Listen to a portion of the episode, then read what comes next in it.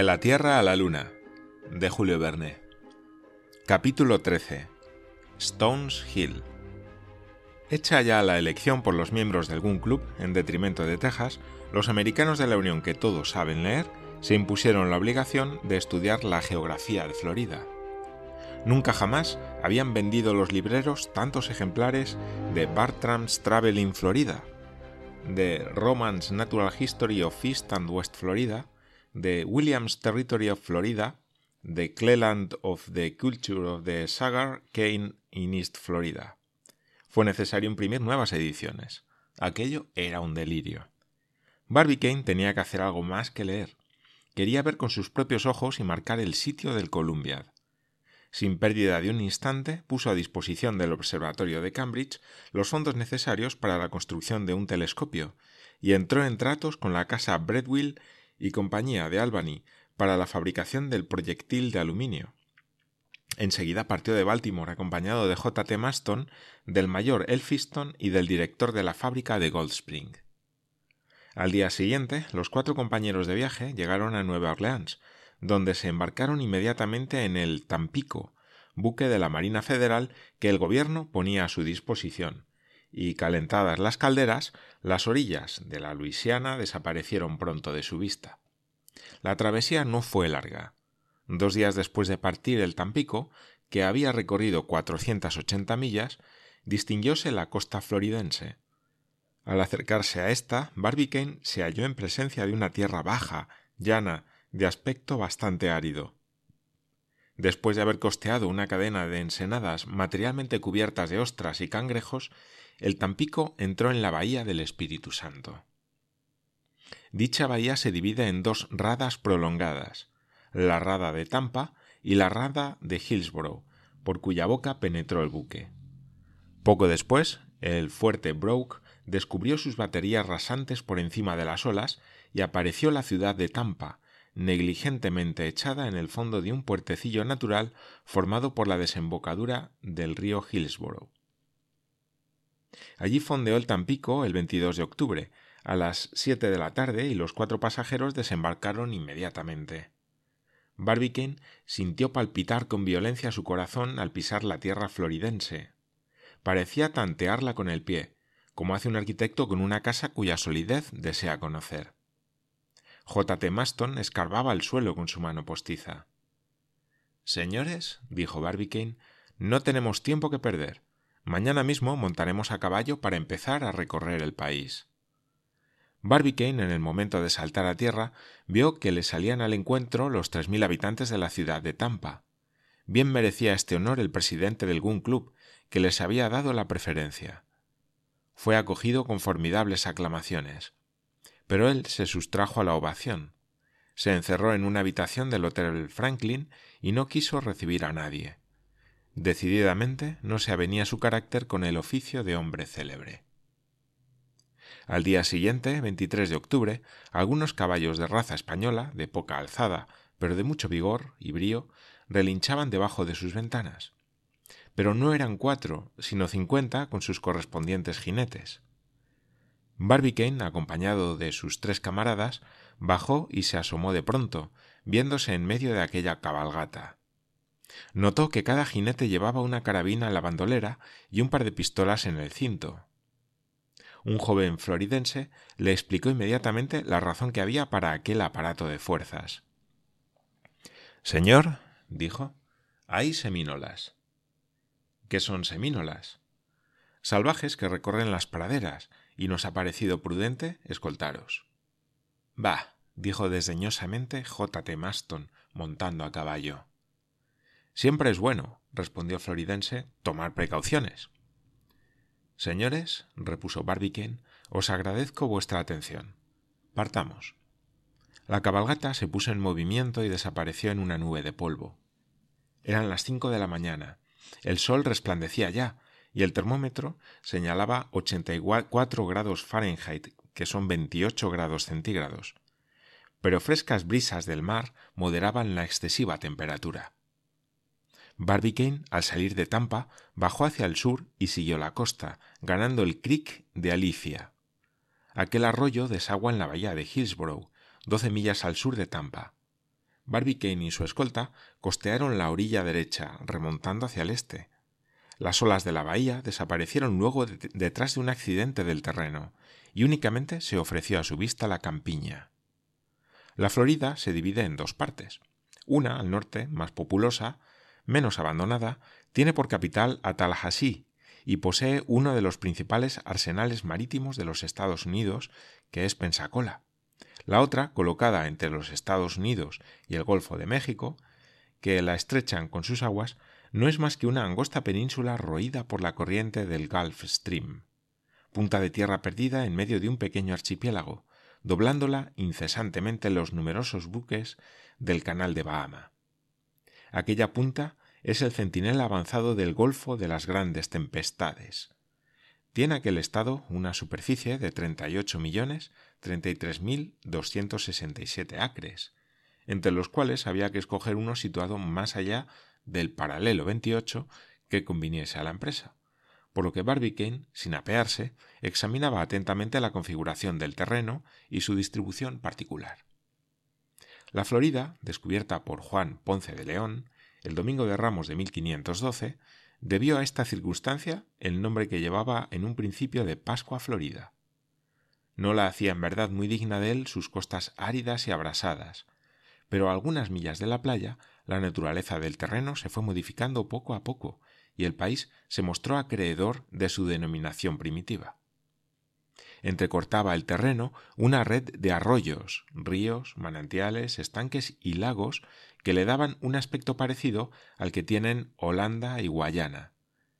Pero el campo se elevó sensiblemente y no tardó en ostentar sus llanuras cultivadas, en que se daban admirablemente todas las producciones vegetales del norte y del mediodía. El sol de los trópicos y las aguas conservadas por la arcilla del terreno pagan todos los gastos de cultivo de su inmensa vega. Praderas de ananás, de ñame, de tabaco, de arroz, de algodón y de caña de azúcar, que se extienden a cuanto alcanza la vista, ofrecen sus riquezas con la prodigalidad más espontánea. Mucho satisfacía a Barbicane la elevación progresiva del terreno, y cuando J. T. Maston le interrogó acerca del particular, le respondió Amigo mío, tenemos el mayor interés en fundir nuestro Columbiad en un terreno alto. ¿Para estar más cerca de la luna? Preguntó con sorna el secretario del Gun Club. No, respondió Barbicane sonriéndose. ¿Qué importan algunas toesas más o menos? Pero en terrenos altos la ejecución de nuestros trabajos será más fácil. No tendremos que luchar con las aguas, lo que nos permitirá prescindir del largo y penoso sistema de tuberías, cosa digna de consideración cuando se trata de abrir un pozo de novecientos pies de profundidad. Tenéis razón, dijo el ingeniero Markinson. Debemos, en cuanto podamos, evitar los cursos de agua durante la perforación. Pero si encontramos manantiales, no hay que amilanarse por eso. Los agotaremos con nuestras máquinas o los desviaremos. No se trata de un pozo artesiano, estrecho y oscuro, en el que la terraja, el cubo, la sonda, en una palabra, todos los instrumentos del perforador trabajan a ciegas. No. Nosotros trabajaremos al aire libre, a plena luz, con el azadón o el pico en la mano, y con el auxilio de los barrenos saldremos pronto del paso. Sin embargo, respondió Barbicane, si por la elevación o naturaleza del terreno podemos evitar una lucha con las aguas subterráneas, el trabajo será más rápido y saldrá más perfecto. Procuremos, pues, abrir nuestra zanja en un terreno situado a algunos centenares de toesas sobre el nivel del mar. Tenéis razón, señor Barbicane y si no me engaño, no tardaremos en encontrar el sitio que nos conviene. Ah, ya quisiera haber dado el primer azodonazo, dijo el presidente. Y yo el último, exclamó J. T. Maston. Todo se andará, señores, respondió el ingeniero.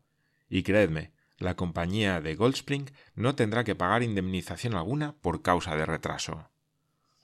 Por Santa Bárbara que tenéis razón, replicó J. T. Maston. Cien dólares por día hasta que la luna se vuelva a presentar en las mismas condiciones, es decir, durante dieciocho años y once días, que constituirían una suma de seiscientos cincuenta mil dólares. ¿Sabíais eso? Ni tenemos necesidad de saberlo, respondió el ingeniero. A cosa de las diez de la mañana, la comitiva había avanzado unas doce millas. A los campos fértiles sucedió entonces la región de los bosques. Allí se presentaban las esencias más variadas con una profusión tropical. Aquellos bosques casi impenetrables estaban formados de granados, naranjos, limoneros, higueras, olivos, albaricoques, bananos y cepas de viña, cuyos frutos y flores rivalizaban en colores y perfumes. A la olorosa sombra de aquellos árboles magníficos cantaban y volaban numerosísimas aves de brillantes colores, entre las cuales se distinguían muy particularmente las cangrejeras, cuyo nido debería ser un estuche de guardar joyas para ser digno de su magnífico y variado plumaje. J. T. Maston y el mayor no podían hallarse en presencia de aquella naturaleza opulenta sin admirar su espléndida belleza. Pero el presidente Barbicane, poco sensible a tales maravillas, tenía prisa en seguir adelante. Aquel país tan fértil le desagradaba por su fertilidad misma, sin ser hidróscopo, sentía el agua bajo sus pies, y buscaba, aunque en vano, señales de una aridez incontestable. Se siguió avanzando y hubo que vadear varios ríos, no sin algún peligro, porque estaban infestados de caimanes de quince a dieciocho pies de largo. J. T. Maston les amenazó con su temible mano postiza, pero sólo consiguió meter miedo a los pelícanos, yaguazas y faelones, salvajes habitantes de aquellas costas, mientras los grandes flamencos de color rosa le miraban como embobados. Aquellos huéspedes de las regiones húmedas desaparecieron a su vez, y árboles menos corpulentos se desparramaron por bosques menos espesos. Algunos grupos aislados se destacaron en medio de llanuras infinitas cruzadas por numerosas manadas de gansos azorados. Por fin llegamos, exclamó Barbicane, levantándose sobre los estribos.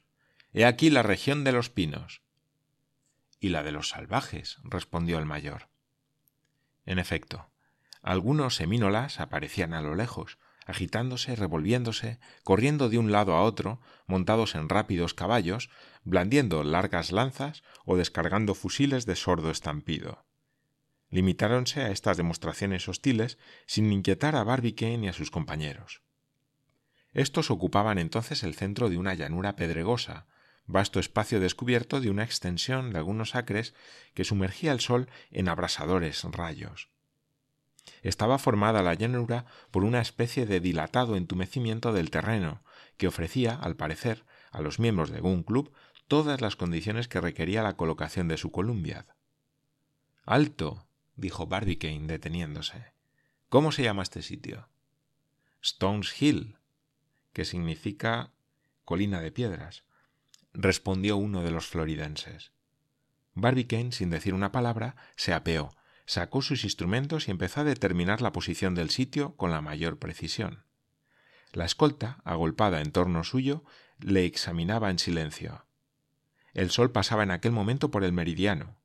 Barbicane, después de algunas observaciones, apuntó rápidamente su resultado y dijo Este sitio está situado a trescientas toesas sobre el nivel del mar a los 27 grados 7 minutos de longitud oeste. Me parece que por su naturaleza árida y pedregosa presenta todas las condiciones que el experimento requiere. En esta llanura, pues, levantaremos nuestros almacenes, nuestros talleres, nuestros hornos, las chozas de los trabajadores, y desde aquí, desde aquí mismo, repitió golpeando con el pie en el suelo, desde aquí, desde la cúspide de Stones Hill, nuestro proyectil volará a los espacios del mundo solar.